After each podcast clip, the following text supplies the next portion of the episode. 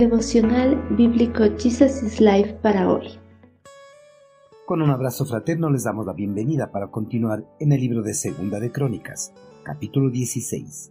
¿En quién confiar?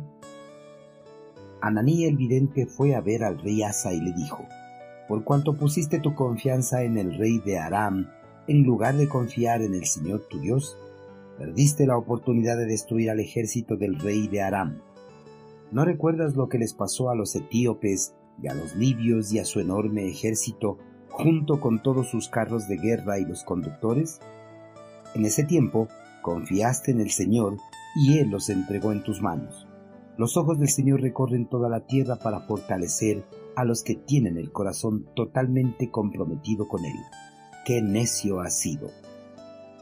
La mente de las personas es frágil cuando se trata de recordar las cosas buenas que los demás hacen por ellos, pero cuando se trata de recordar las cosas malas o las agresiones recibidas, los recuerdos quedan clavados en la mente y nunca son eliminados.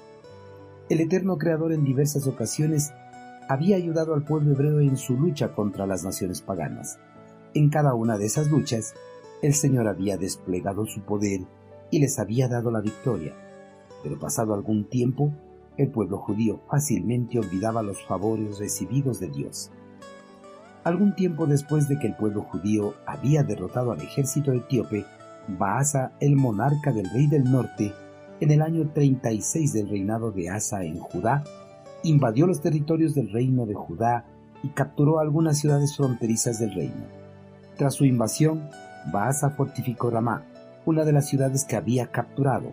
Asa, al sentirse amenazado por su homólogo de Israel, recogió todos los tesoros del templo de Jerusalén y del palacio y sobornó a Benadad, el gobernador de Siria y de Damasco, para que rompiera su alianza con Israel y en su lugar hiciera una alianza con él para hostigar al rey israelita. Tiempo atrás, el monarca del reino del sur ante la amenaza del ejército etíope había acudido al eterno Creador para que le ayude en su batalla, pero en la amenaza de Israel, Asa no acudió a Dios. En su lugar acudió ante el rey pagano de Siria para que le ayude a derrotar a Israel. Asa pronto había olvidado el favor de Dios. Ante las acciones erróneas de Asa, el profeta Ananí confrontó al rey, le dijo, por cuanto pusiste tu confianza en el rey de Aram, en lugar de confiar en el Señor tu Dios, perdiste la oportunidad de destruir al ejército del rey de Aram. El eterno Creador, ante la infidelidad del monarca, quitó el cuidado y la protección que había mantenido sobre el reino judío. El hecho de que Asa buscara la ayuda de Siria era evidencia de una decadencia espiritual de la nación. Solo con la ayuda de Dios, Asa había derrotado a los etíopes y los libios en una batalla abierta, pero se había desvanecido su confianza en Dios y ahora solo buscaba una solución humana para su problema. Cuando el profeta Ananí lo confrontó, Asa lo mandó a encarcelar, revelando así la verdadera condición de su corazón.